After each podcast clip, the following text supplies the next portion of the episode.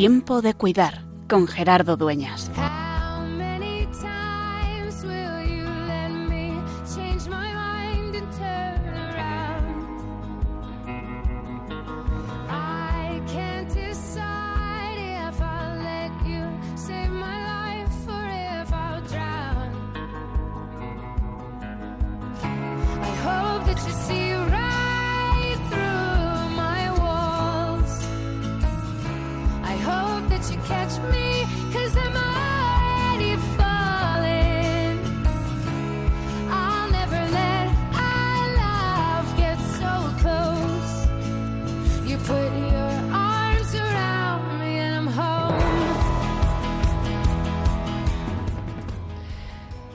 Hace.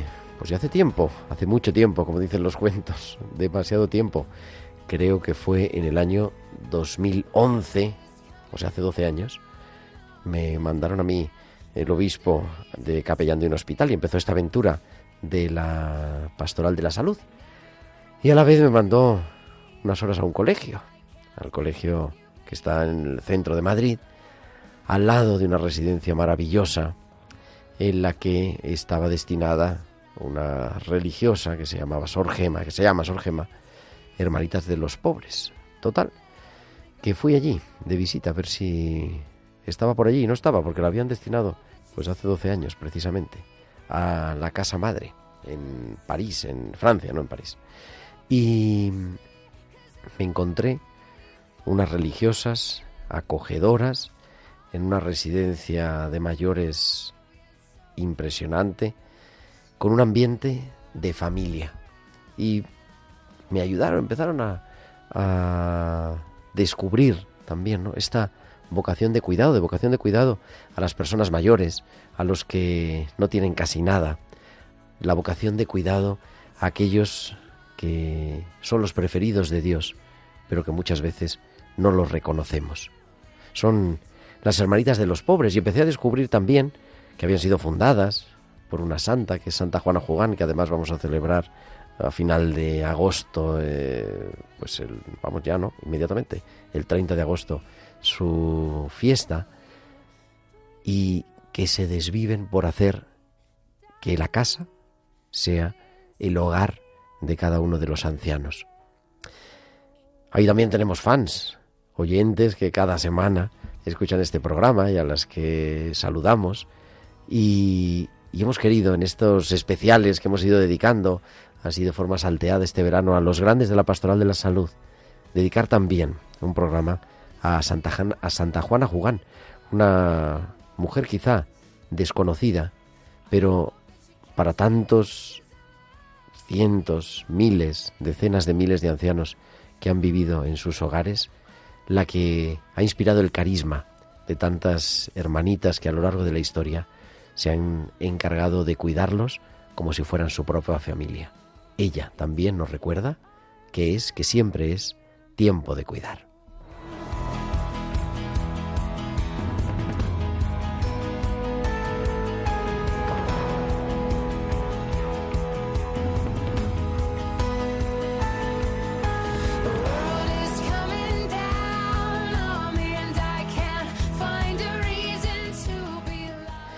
Muy buenas tardes, queridos amigos de Radio María, y muy bienvenidos a esta nueva edición de Tiempo de Cuidar en este martes de verano, ya de final del mes de agosto, que nos encontramos como cada martes de 8 a 9 de la noche, de 7 a 8 en Canarias, para hablar de pastoral de la salud y para, sobre todo, aprender a cuidar cada martes en el programa de Pastoral de la Salud de Radio María con un equipo maravilloso.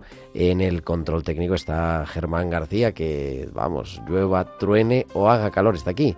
Germán, muy buenas tardes. Muy buenas tardes, Gerardo. Aquí siempre al pie del cañón. Hasta en verano. Exactamente, siempre al pie del cañón y, en fin, con un equipo maravilloso para hablar de lo que decíamos, para hablar de Santa Juana Jugán y para hablar de sus hijas, las Hermanitas de los Pobres, con unas eh, invitadas especialísimas que vamos a saludar en un momento. Y como siempre, eh, os recuerdo que nos podéis escribir vuestros comentarios a nuestro correo electrónico tiempo de cuidar arroba radiomaria.es y nos podéis seguir en las redes. En Facebook somos Radio María España y en Twitter arroba Radio María Spain.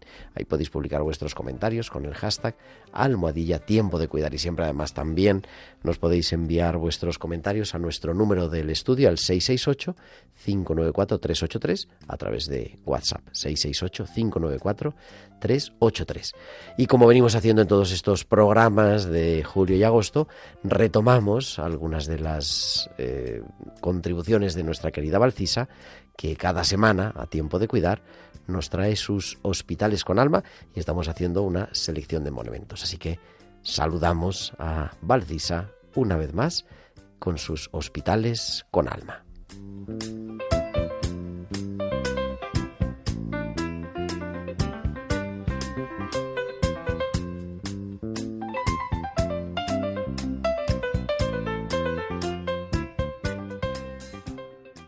Buenas noches Gerardo y buenas noches también a todos los oyentes.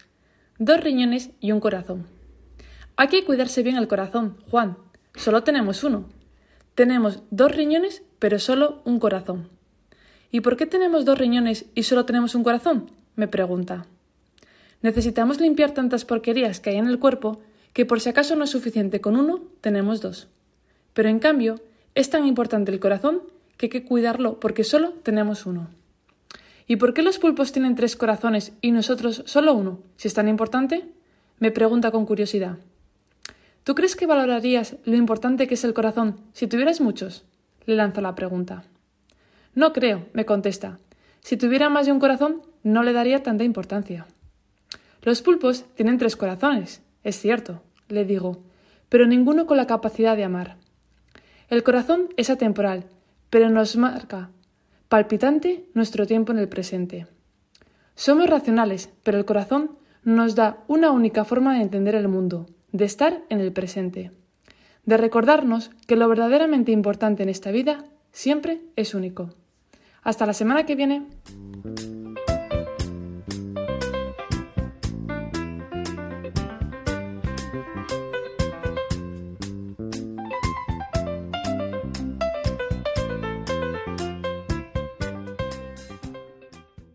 Y en esta tarde decía con unas invitadas muy especiales para hablarnos de su fundadora, Santa Juana Jugán.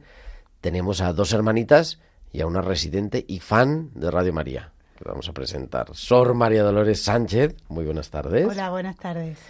Y Sor Dolores, Dolores María Muñoz, muy buenas tardes. Buenas tardes. Se han puesto de acuerdo para llamarse así. Parece que sí. Es muy fácil, Sor María Dolores y Sor Dolores María. Y tenemos a una residenta que es eh, Margarita Pérez. Margarita, muy buenas tardes. Buenas tardes. Margarita, además, que es de Madrid, Sí, que es de las pocas madrileñas, Bueno. es de los pocos habitantes de Madrid que es de Madrid. yo, yo es que nací en Guerra en Madrid Ajá. y me llevaron luego al pueblo. Pero eh, nacida en Madrid. ¿Y vives? ¿Dónde vives, Margarita? Yo vivo en Doctor Esquerdo 49, En la residencia. en la residencia de las hermanitas de los pobres. Y es una escuchante de Radio María de primera. Sí, me encanta Radio María. Bueno, Y saludamos. además con las hermanitas llevo mucho tiempo ya. Llevo desde el año 2011. Pues ahí más, mira, cuando yo llegué, llegamos a la vez a casa. Bueno, eh, le agradecemos que venga aquí. ¿Quién es Santa Juana Jugán? Bueno, María pues Dolores. Santa Juana Jugán, ante todo es un alma de Dios. Es una mujer que nació en una familia pobre, en un ambiente revolucionario, eh, en la en Francia, en la Revolución Francesa, nació en 1792, Pues en plena revolución. en plena revolución, en, eh, en la Bretaña francesa, en Cancale, y pues vivió la pobreza desde muy pequeña. Cuando ella nació, pues había más hermanos en la familia.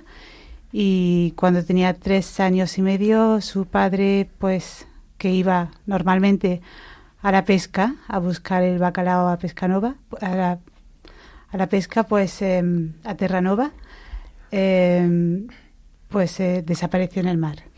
Y a partir de ahí pues la vida cambió y pues vivió toda su vida pues eso la- en la pobreza la vivió desde el principio Mm, pero en su casa había el amor familiar y también tenían la fe no una fe que fue transmitida por em, unas seglares que fueron que fueron eh, ay, perdón.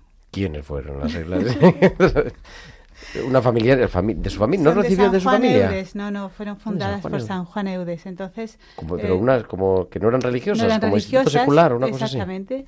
Entonces no eran religiosas, pero eso se sirvió, el Señor se sirvió de ello para que fueran las transmisoras de la fe en un ambiente pues de, de Revolución Francesa donde no se podía transmitir la fe, pues ahí se sirvió de, de estas seglares eh, terciarias de San Juan Eudes para transmitir la fe y fue así que Juana Jugán fue creciendo en la fe.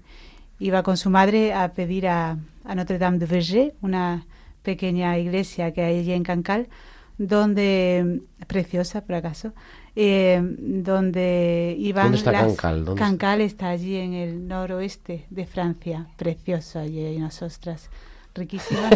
y es verdad, es verdad, es un, un lugar precioso para ir en el próximo verano. Qué bueno, qué bueno, qué bueno. Sí, sí. Empieza a vivir la fe con su familia como una niña, ¿no? Una niña normal y Pero una niña que tiene que trabajar, Ajá. tiene que trabajar, tiene que ayudar a su madre para, para sacar la familia adelante. Entonces, desde muy pequeña contempla en la bahía de- de- del monte San Michel, de la bahía de... Ahí contempla la maravilla de Dios, ¿no? Y ahí reza para que su padre vuelva del mar, ¿no? Ahí ya tiene ella la esperanza cristiana, la tiene ahí en semilla. Mientras que cuida a los animales de la casa. O sea, desde pequeña ella trabaja. O sea, no tiene ahí puesto entre sus prioridades fundar una congregación religiosa, más bien. Para nada. Como para casi nada, nadie. Para nada. En el fondo, ¿no? Yo todos los fundadores que oigo es, es una cosa sobrevenida. Exactamente. Ella, mm, eh, a los- en 2017, eh, 1817, que en tenía 1800. 20 y algo, ¿no? 20 y pocos años, 25 Sí. años. deja, deja su casa y se va a servir al, al Hospital du Rosé, allí en San Serván. Y ahí pues em, cuida a los pobres, a los enfermos, a los ancianos. Ahí cuida a un sacerdote, seguramente este sacerdote la ayudó. Y, pero en seis años sus fuerzas vinieron a muy poco. Entonces, después de esos seis años tuvo que ir, fue a vivir con una, con una amiga y pues ahí vivían las dos una vida un poco, pues eso, de oración, de silencio, de entrega al Señor, ayudaban a la parroquia a dar catequesis, hacían el Via Crucis en la parroquia y bueno, pues eh, así vivieron. Hasta que, ¿Hasta qué? Esa es la, esa es la cosa. hasta que en 1839, eh, pues ella acogió a una anciana pobre, la, la vio en la calle y, la, y se la llevó a su casa. Desde entonces la congregación se fundó, sin ella quererlo ni, ni pensarlo ni siquiera. Fue la primera residente. aquello, Anne Chauvin se llamaba, Ana Chauvin. Eh, aquello, pues, el Espíritu Santo trabajó. Y seguía viviendo con la otra compañera. Exactamente, porque la primera compañera eh, había fallecido, entonces le había dejado un, lo poquito que tenía, sus muebles y un poquito de dinero, porque ella pues era pobre, como hemos dicho. Eh, entonces se fueron a alquilar, fue- se fue a alquilar una casa y bueno, trabajaba de pues mm, haciendo limpiezas por aquí y por allí. Y, y, bueno, pues consultó a la otra compañera que estaba con ella, una señora mayor, ¿eh? Y entonces consultó seguramente con ella, pues que había visto en ese invierno de 1839, ya llevaba seguramente algunos días viéndola a esta señora Anchovan en, pues en la calle tirada, ¿no? Y entonces hasta que por fin, pues eh, su misericordia eh, se la llevó a casa y le dio su cama y ella se fue al desván a dormir. Y a partir de entonces, pues nacieron las hermanitas de los pobres. Y eso es lo que con- se considera que es el, el nacimiento de la congregación. en. Exactamente, es eso. ¿En qué, eh, o sea, en 1939. ¿hay Invierno fecha? de 1839, 1939. no hay fecha, una fecha concreta, exactamente no, el día. no la hay. Y, pero claro, con una residente solo. No, enseguida empezaron a llegar. Así. Llegaron rápido. Enseguida llegó otra y otra y otra y otra y entonces las mm, dos años como mucho duraban en una casa, tenían que ir cambiando, sí, porque iba aumentando la familia. Y a su vez, me imagino, claro, que se les van uniendo también jóvenes para. Claro, porque eran dos. Sí. Después ya, eh, sí, porque esta mayor mm, no fue hermanita de los pobres. Ayudaba, pero no. Entonces después se unió otra joven y otra joven y otra joven y así ya poco a poco fueron, fueron, pues eso, aumentando. Vemos ahí como un poco de. Bueno, de forma improvisada, en realidad, leyendo, ¿no? Hoy diríamos leyendo los signos de los tiempos, leyendo la situación Sí. que vivía, ¿no? Lo que le estaba pasando. También con su experiencia de trabajar en un hospital. Improvisada, pero ella ya había dicho a sus 25 años a su madre, eh, el Señor me llama para una obra que todavía no está fundada. Porque había sido pretendida por un joven marinero y entonces denegó al joven y le dijo a la madre esto, ¿no? Que, o sea que en su corazón estaba este, esta llamada, lo que pasa que solo se hizo realidad a los 47 años. También, quizá, no lo sé, ¿eh? no lo sé, conoces tú más el contexto. Pero claro, una mujer pobre era complicado quizá entrar en una congregación de las existentes o, o a ella no le Eh. seducía el carisma de... Es curioso porque en el Hospital du Rosé, donde ella estuvo seis años sirviendo, había una congregación religiosa que lo llevaba, eh, las Hermanas de la Sabiduría. Entonces, pues ahí no, no entró, ¿no? Podía haber sido llamada a, a esa, a ese carisma que estaba ahí, eh, pero no. mm, había, era era otra, otra, otra cosa que el Señor la llamaba. Estaba esperando, ¿no? Sí. Esperando Y que fuera a pasar. Y era, hombre, que a nosotros lo hemos contado rápido, pero claro, con, en el año 39, si nació en el 92, pues tenía 47 años, que la época hoy en día es una, vamos, una jovenzuela, pero en la época una persona ya de cierta edad, podríamos decir. Ya era madura, sí, exactamente. Y se expande rápido. Se expande enseguida por, eh, por la Bretaña francesa, se expande por, por Francia, a París, y también después se va a Inglaterra y enseguida viene aquí a España en el 1863. Ella funda en España. No, ella no, la, la obra, ¿no? La obra, vale. La obra. Ella ya entró- no vino aquí. No. O sea, bien llegan las hermanas. Las hermanitas, sí, no. Ella no sale de la Bretaña francesa. Se queda ahí. Aunque sí que funda diferentes casas allí en la Bretaña y pues todo el mundo llama a Juana cuando, cuando el dinero, cuando la colecta va mal, todo el mundo llama a Juana, ¿no? Y, pero ella no sale de Bretaña. El nombre, Hermanitas de los Pobres, se lo pone ella. Pues no. Eh, primero eran siervas de los pobres y después en, en Nantes fue que el pueblo comenzó a llamar hermanitas de los pobres. Petite sœur de pauvre en francés, ¿no? Ajá. Pequeñas hermanas de los pobres. Porque pues eh, la sabiduría del pueblo, ¿no? Fue el que nació el nombre. Qué bonito eso. O sea, la gente empezaba... Exactamente. Aunque la congregación se llamaba de otra manera, o, eh, vamos, o el proyecto, ¿no? Sí. Lo que fuera. Eran siervas de los pobres. Y...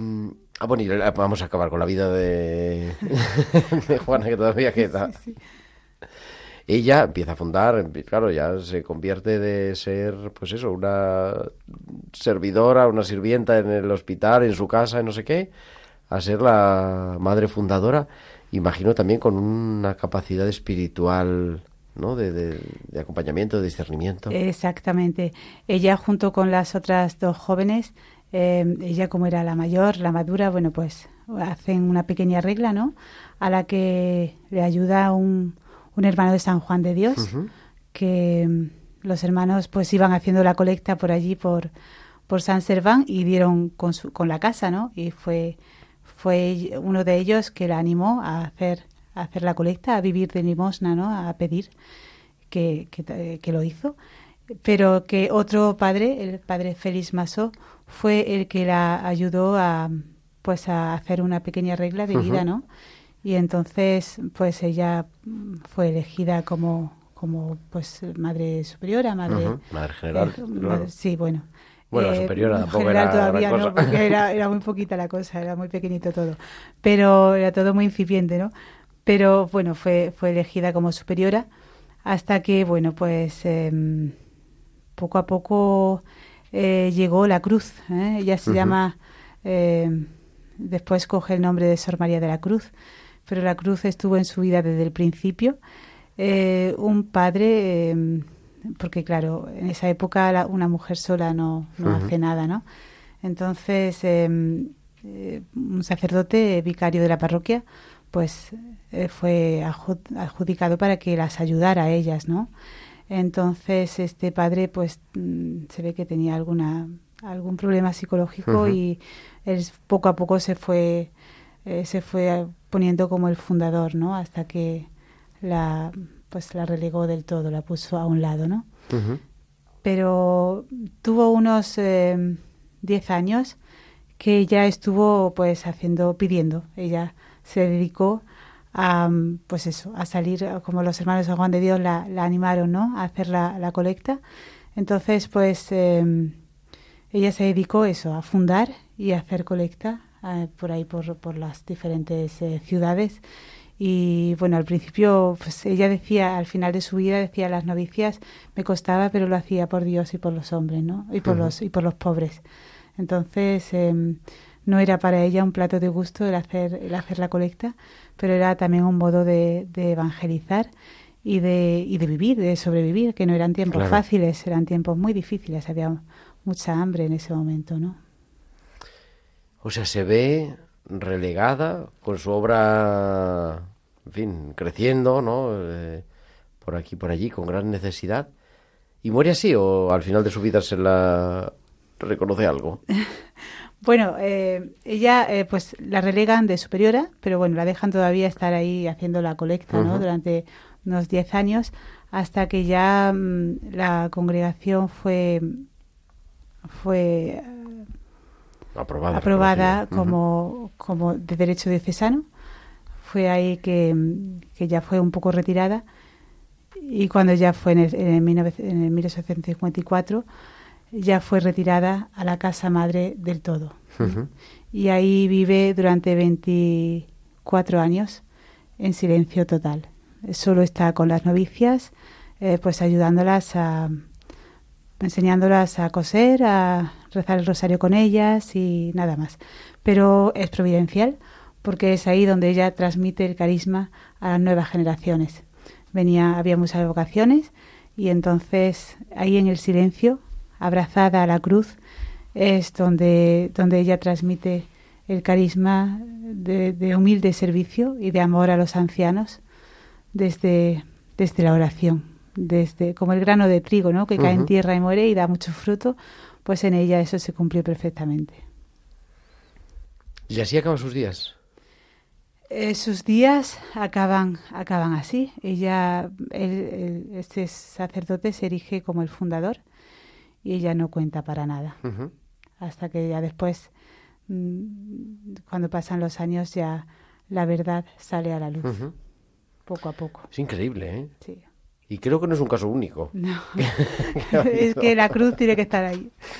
Pero, claro, es la verdad que es fuerte. el- el- Sí. En fin, no sé si hoy tendríamos tanta paciencia y tanta humildad para... No. Eh, pero bueno, es también, bueno, también efectivamente es, es la cruz. ¿Cuándo, ¿Cómo es su proceso de, de beatificación, de canonización? Porque es santa, ahora es santa. Claro, ahora es, ella fue canonizada por Benedicto XVI. Bueno, pues fue un poco, fue difícil, porque bueno, poco a poco la, la verdad fue saliendo a la luz hasta que mm, se abrió, se abrió un proceso de, de preguntas, ¿verdad? Como hace la Iglesia siempre. Y claro, las hermanitas tenían que, que escribir eh, testimoniar lo que ellas habían, habían visto en Juana Jugán. Lo que pasa que estas hermanitas ya eran muy mayores. o- Que eran las novicias que Claro, ella había ya- formado. ya fue un proceso histórico. eh, a nivel de eclesial era- fue un proceso histórico de, de beatificación y de canonización, porque mm, ya eran muy mayores y algunas contaban lo que la otra le había contado, o sea que, pero los testimonios se, se encuentran mucho, o sea, no, no son inventadas para nada, porque es que eh, era iba siempre alabando a Dios, eran, o sea, se van repitiendo constantemente. Era porque fue lo que ella lo que ella vivió. Entonces, bueno, pues fue un proceso largo hasta que por fin fue aprobada en el 79, me parece. Perdón, pero no estoy completamente segura. Em, fue aprobada sus virtudes heroicas Ujú. y después en el 82 fue beatificada por Juan Pablo II y en el mm, 2009 fue canonizada por Benedicto XVI, por fin Santa Juana Juan. ¿Estuvisteis en la canonización? Bueno, sí, fueron muchas hermanitas. Yo personalmente no fui. Pero Sí. Dolores María sí. Sí. ¿Cómo fue? Recuérdanos un poco la crónica. En, Pues, ¿cómo fue? ¿Dónde fue? En Roma, claro. en Roma.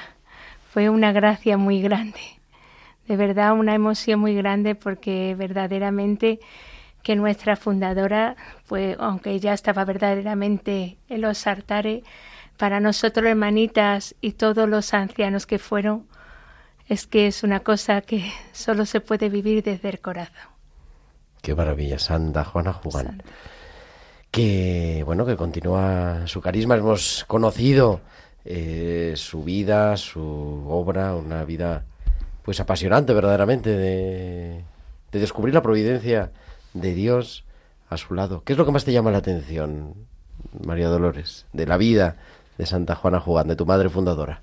Pues lo que más me llama la atención es su profunda humildad, porque es algo tan primordial en nuestra vida y tan difícil de vivir. Eh, la humildad es, es porque ella contempló a Jesús, el corazón de Jesús lo contempló, como ella se hizo, volvemos a la historia, eh, rebobinamos, y ella se hizo terciaria de la Madre Admirable, o sea, ella fue consagrada, eh, laica también consagrada de San Juan Eudes, entonces tenían como, como norma, y ella lo cumplía fielmente, una hora de retiro en el corazón de Jesús, ¿no? Y eso eh, a ella, pues, profundamente la marcó. Y entonces fue lo que ella hizo en su vida, contemplar la humildad del corazón de Jesús y poco a poco lo fue imitando. Y la providencia se encargó de ponerle los medios a- delante de ella, ¿no? Ella fue aceptándolo pues como, como medio de santificación y de configuración con los sentimientos del corazón de Jesús. Estamos hablando en esta tarde, en Tiempo de Cuidar en Radio María, con las hermanitas de los pobres, hablando de una, pues también de las grandes, ¿por qué no?, de la pastoral de la salud, del cuidado. Y nada, yo os pido que se queden con nosotros un ratito más.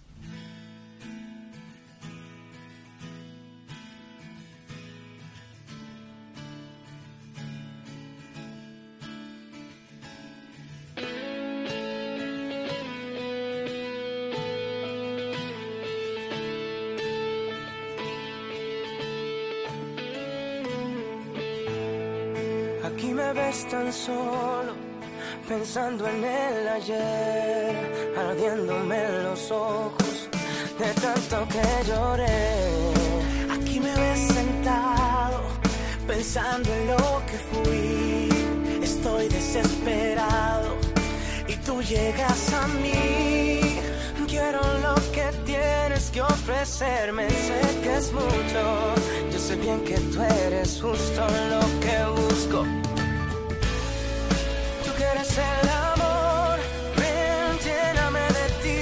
Tú quieres paz, tú quieres luz y todo lo que hablan de ti. Tú quieres mil respuestas a preguntas del pasado. Ven y bórrame lo malo, ven y calma mi sufrir. Tú quieres tantas cosas buenas. Tócame. Continuamos aquí en Tiempo de Cuidar en Radio María, hablando de Santa Juana Jugán y en fin, con nuestras invitadas de lujo, las hermanitas de los pobres y Margarita Pérez, residente, la residencia de las Hermanitas de los Pobres de Doctor Esquerdo. Hemos, nos hemos acercado así brevemente a la vida de Santa Juana Jugán, pero una pregunta primero así, un poco más personal para cambiar el discurso. ¿Y por qué os habéis hecho Hermanitas de los Pobres? Con todas las congregaciones que hay en el mundo. Pues sí que es verdad. Muchas veces también me lo pregunto. ¿eh? Bueno, pues ante todo es una es una respuesta al amor de Dios, ¿no? Eh, uno no se hace hermanita de los pobres ni se hace cualquier otra eh, vocación en la Iglesia por uno mismo, ¿no? Es es una respuesta al amor de Dios. Como dice San Juan, no soy yo quien os ha elegido, es, es Él quien os ha elegido. Entonces, eh, es, es, una respuesta. Entonces, bueno, pues yo comencé a, conocer a, Jesús. Bueno, vengo de una familia cristiana, em, pero mi, mi, fe se despertó pues en mi parroquia, en, en mi pueblo. Y entonces, pues teníamos vigilias. ¿En, Jaén, ¿en qué pueblo? En Jaén, Mancha Real. En Mancha Real. Saludo a todos los oyentes de Mancha Real. La manchuela de San Juan de la Cruz. Y entonces, pues allí teníamos todos los meses una vigilia de oración. Eh, estilo jacuna de hoy en día, pero bueno, de hace 30 años. y entonces, bueno, pues allí, eh, pues el sacerdote don José Luis Cejudo, que alguna vez también sale aquí en estas ondas, ¿eh? Ah, porque es capellán de la cárcel de Jaén. Y entonces, em, pues él nos, pues ya está, nos, nos dejaba ahí delante del, del Santísimo expuesto y nos tirábamos hasta las 5 de la mañana, por ejemplo, a las 6 en oración, toda la noche. Y ahí pues el Señor se, se iba manifestando, ¿no? Eh, mientras tanto, Él estaba confesando detrás. Era, eran noches de mucha gracia. Y ahí el Señor fue, fue trabajando, fue actuando. ¿Y a Sor Dolores María? Pues yo mi vocación pues fue providencia de Dios como todo. Yo me eduqué en una familia cristiana, también eh, me formé con las hermanas en Sevilla de la Cruz, que ya esa semilla iba formándose poco a poco. Y empecé pues a estudiar auxiliar de clínica.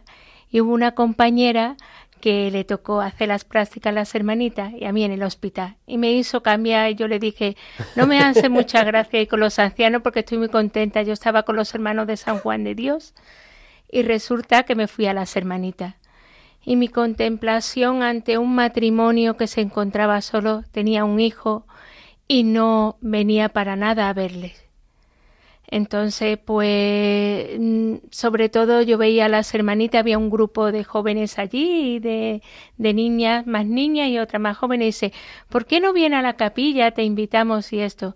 Y fue un momento de mi vida de ponerme ante el Santísimo allí, ante el Señor, y me dijo, no lo pienses más, porque yo empecé a dejar de ir a las hermanitas, eh, estaba con una lucha porque yo, gracias al ejemplo de mi madre, porque tuvo una larga enfermedad, se quedó inválida y murió vamos, con 64 años, pero a los 50 años ya estaba. Y fue una lucha tremenda de decir, ¿cómo voy a dejar yo a mi madre? Somos una familia de seis niñas. Digo, tenía otras hermanas, pero el Señor me dijo, déjalo todo, que ya el Señor se vadrá de todo. Yo te quiero que seas hermanita de los pobres para servir a estos pobres y para que te entregues enteramente para mí. Lo dejé todo. Qué maravilla. Y Ulso, mm, eh, ¿quiénes son las hermanitas de los pobres hoy? ¿Cómo, en fin, así un poco de... ¿A qué se dedican? Que ya lo sabemos, ¿no? Pero bueno. Bueno, es verdad. que... Lo que yo sé es atender a los ancianos pobres. Eso es lo que yo he aprendido. Es verdad que las hermanitas de los pobres no somos igual, las casas no están exactamente igual que hace 70, 80, 90 años, porque eran habitaciones así corridas y no sé qué. Pero bueno, el carisma sigue igual, ¿no?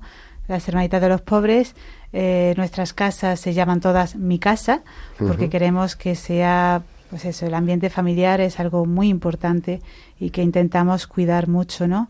Que los ancianos se sientan en su casa, que sea de verdad su casa para ellos y entonces, bueno, pues eh, lo más importante que el anciano quiere, lo que él necesita es el amor, es el cariño, es la atención.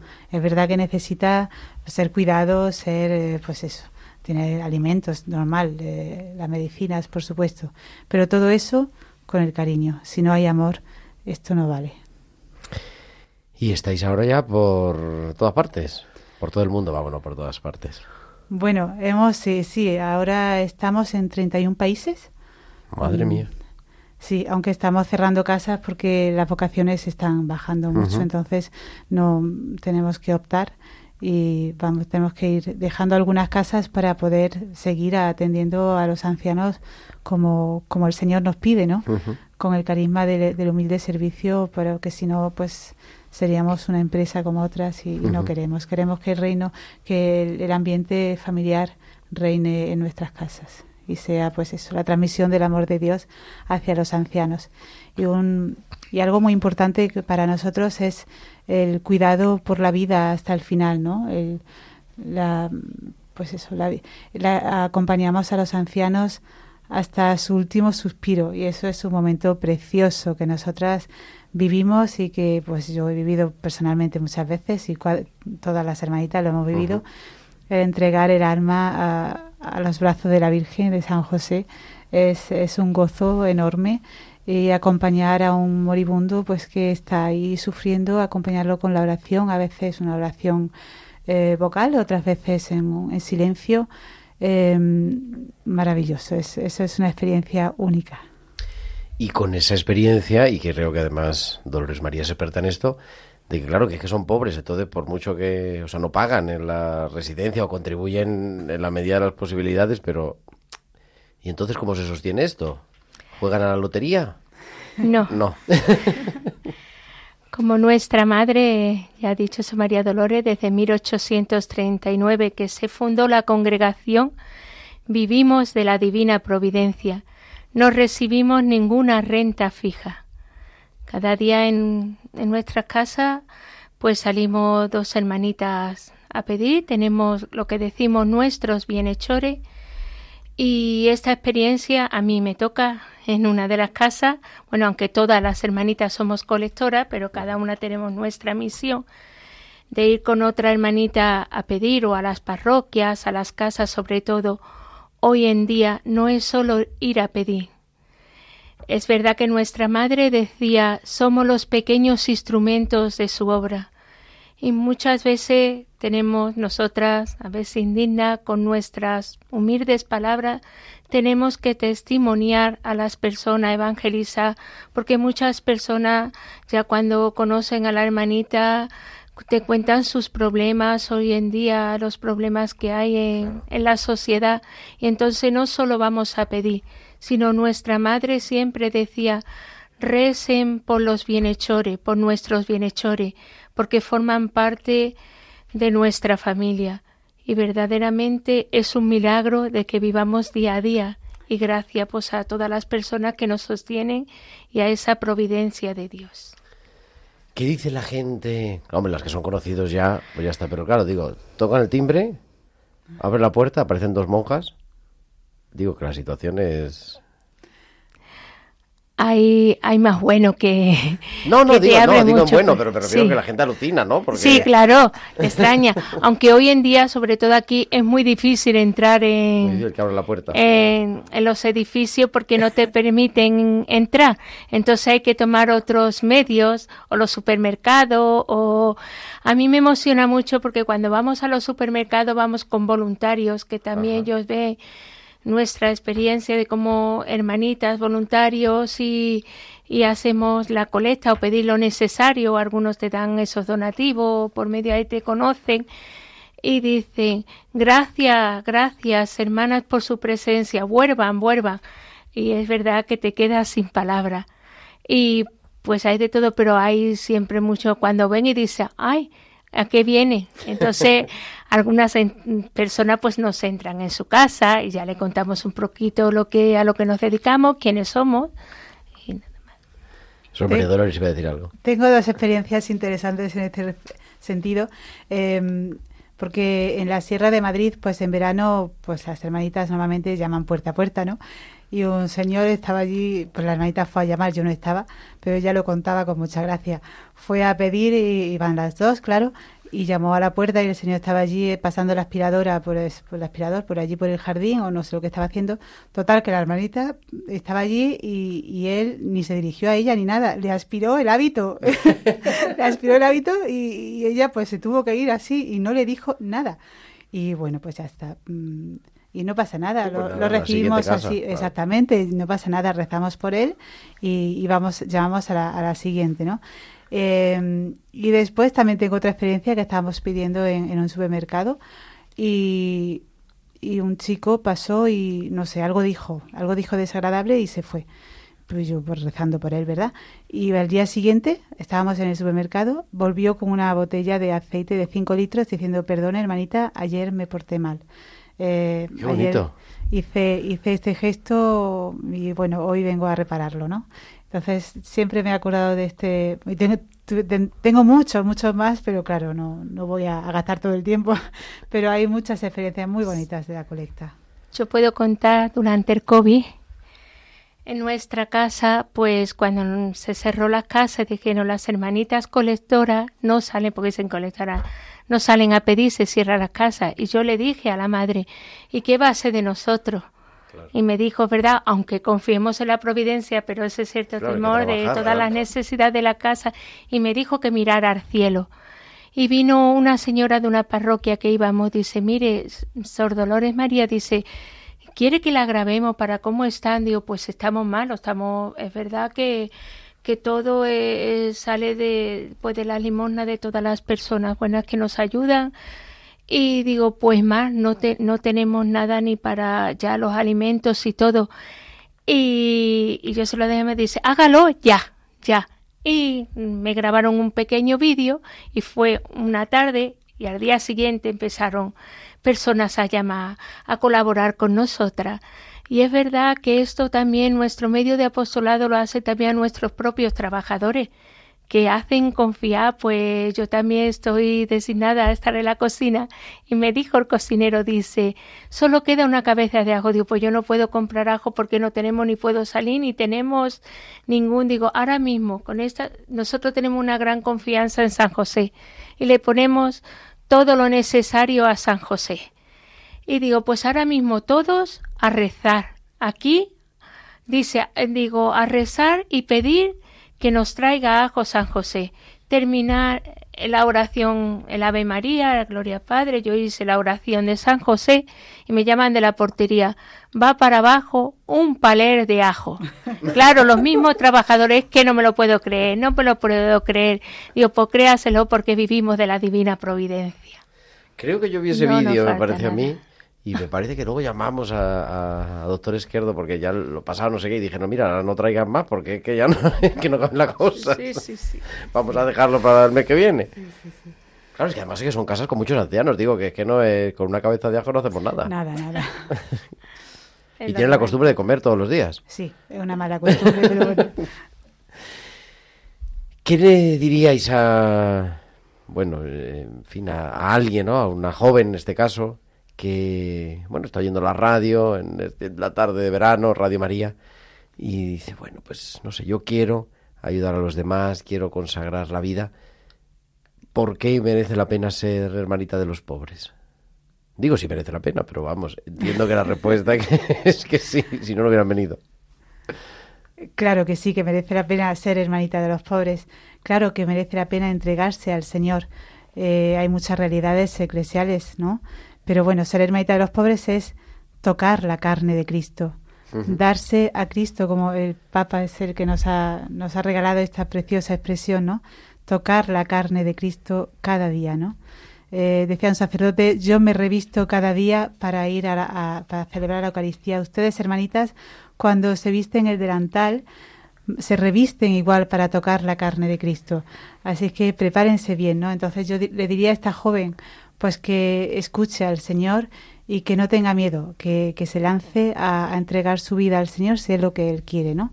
Y pues si es con los ancianos, pues estupendo, porque los ancianos necesitan mucho, necesitan mucho cariño, necesitan mucha atención.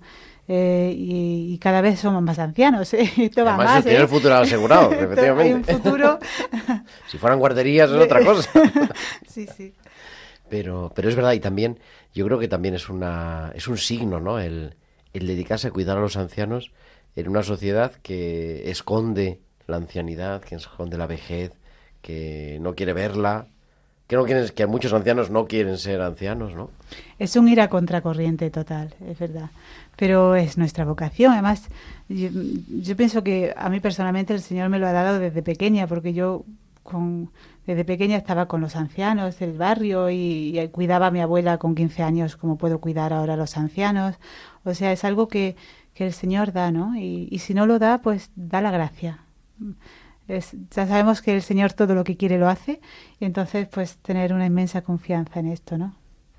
Pues yo decirle a los jóvenes, para mí es una gran gracia de ser hermanita de los pobres, porque verdaderamente es esa entrega total al Señor en los ancianos, como nuestra madre decía, el pobre es nuestro Señor, los recibimos cada día, Él se da a nosotros para nosotros darnos a los pobres, a los ancianos. Y es de verdad, es una gran felicidad que, que te llena todo. Y que mucho ánimo, y es verdad que hace falta en la iglesia consagrados, hace falta también matrimonios eh, cristianos. Y en esta jornada de la juventud, pues pedimos mucho. Margarita, ha sido buena noticia, a ti ha sido buena noticia, ha sido buena elección ir a la casa de las hermanitas de los pobres. Para mí sí. Para mí sí, porque, bueno, yo no quiero hablar del problema que tenía yo. Pero te han tratado como si estuvieras en tu casa. Y llegué y me, me, recibieron muy bien. Yo entré en la casa de las hermanitas de los pobres con que me llevó un sacerdote, un franciscano, y habló con, con Sor Carmen. Uh -huh. y, y, luego me admitieron allí. Y entré. ¿Y es tu casa? ¿Te sientes como en casa? Es, es, mi casa.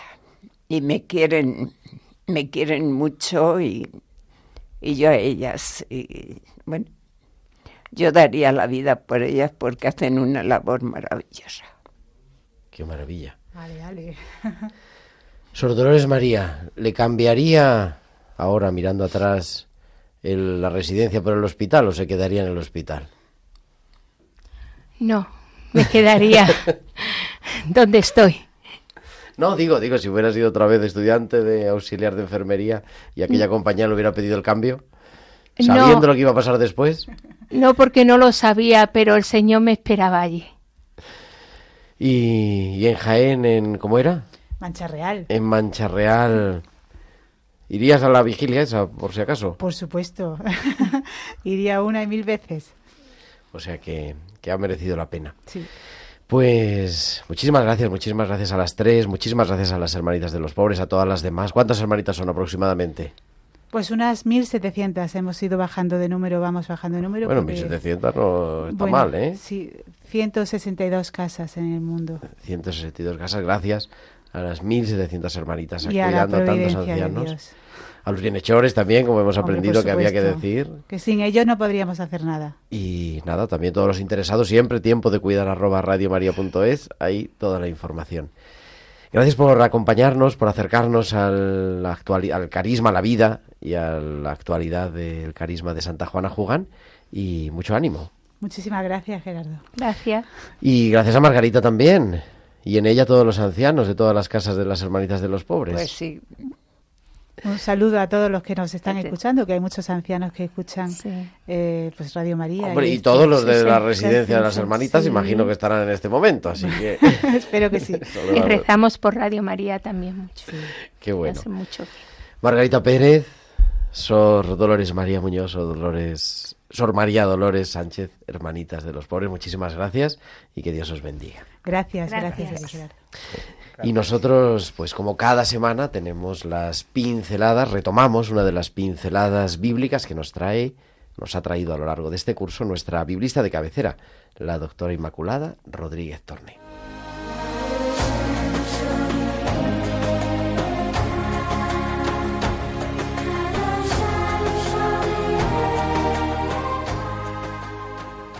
Buenas tardes, querido Gerardo y queridos oyentes de Tiempo de Cuidar.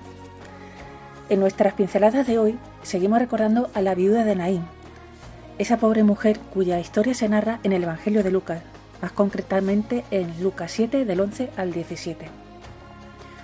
Recordamos que se había muerto su único hijo, que salían en procesión fúnebre de la ciudad y que se cruzaron con Jesús y sus discípulos que entraban. Jesús no pasó de largo ante sus lágrimas, que le tocaron el corazón y sus entrañas de misericordia, esas que en el texto griego original se dice que son maternas. Y entonces Jesús detuvo la comitiva en un gesto inaudito por lo transgresor.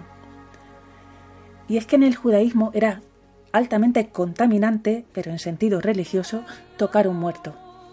Era como, como si el cadáver desprendiera radioactividad tan potente que incapacitaba al que lo tocaba para, para rezar en la sinagoga o en el templo y si tocaba cualquier otro ser humano o, o alimento o bebida, los volvía inmundos. Esa palabra que a mí me hace tanta gracia. La impureza de cadáveres, en hebreo tumat med, era temida y sobre todo evitada. Pero Jesús, ante el estupor de todos, se puso frente a las andas y tocó, con un gesto de autoridad, el cadáver del muchacho muerto. Jesús no le tiene miedo a la impureza religiosa, no teme contagiarse. Sabe, por el contrario, que su misión es tocar para transmitir la vida de parte de Dios. Y eso hizo. Con un solo gesto y dirigiéndose al niño muerto, hablando cara a cara con la muerte de la que Él se revela como Señor.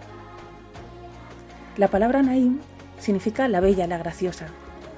Quizás porque esta pequeña aldea estaba situada en la falda del pequeño monte Hermón, sale tantas veces en los Salmos, a unos 12 kilómetros de Nazaret, y desde ella se contemplaba la fértil llanura de Zrelón, con su vegetación y sus cultivos, y enfrente se yergue el imponente monte Tabor.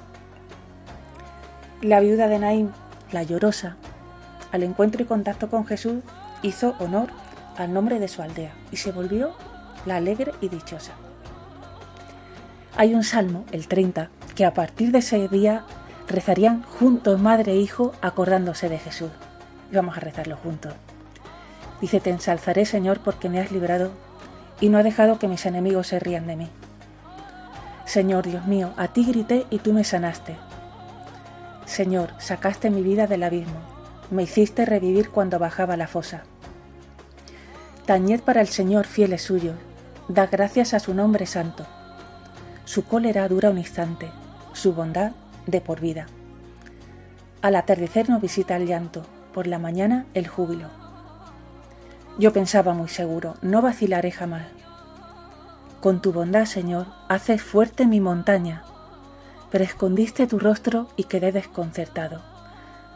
A ti, Señor, llamé, supliqué a mi Dios. ¿Qué ganas con mi muerte? Con que yo baje a la fosa? ¿Te va a dar gracias el polvo o va a proclamar tu lealtad? Escucha, Señor, y ten piedad de mí. Señor, socórreme. Cambiaste mi luto en danzas, me desataste el sayal y me has vestido de fiesta. Te cantará mi alma sin callarse, Señor, Dios mío. Te daré gracias por siempre. Pues hasta la semana que viene, amigos.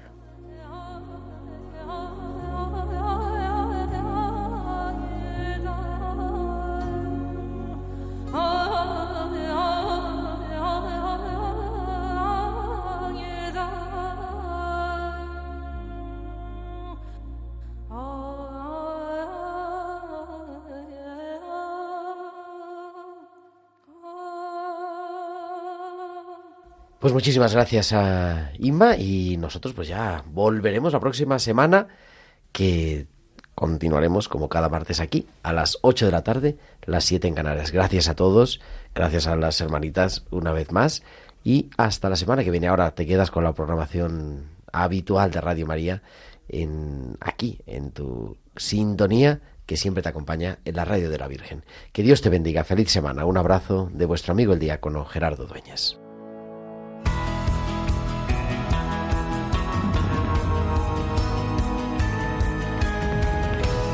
Tiempo de cuidar con Gerardo Dueñas.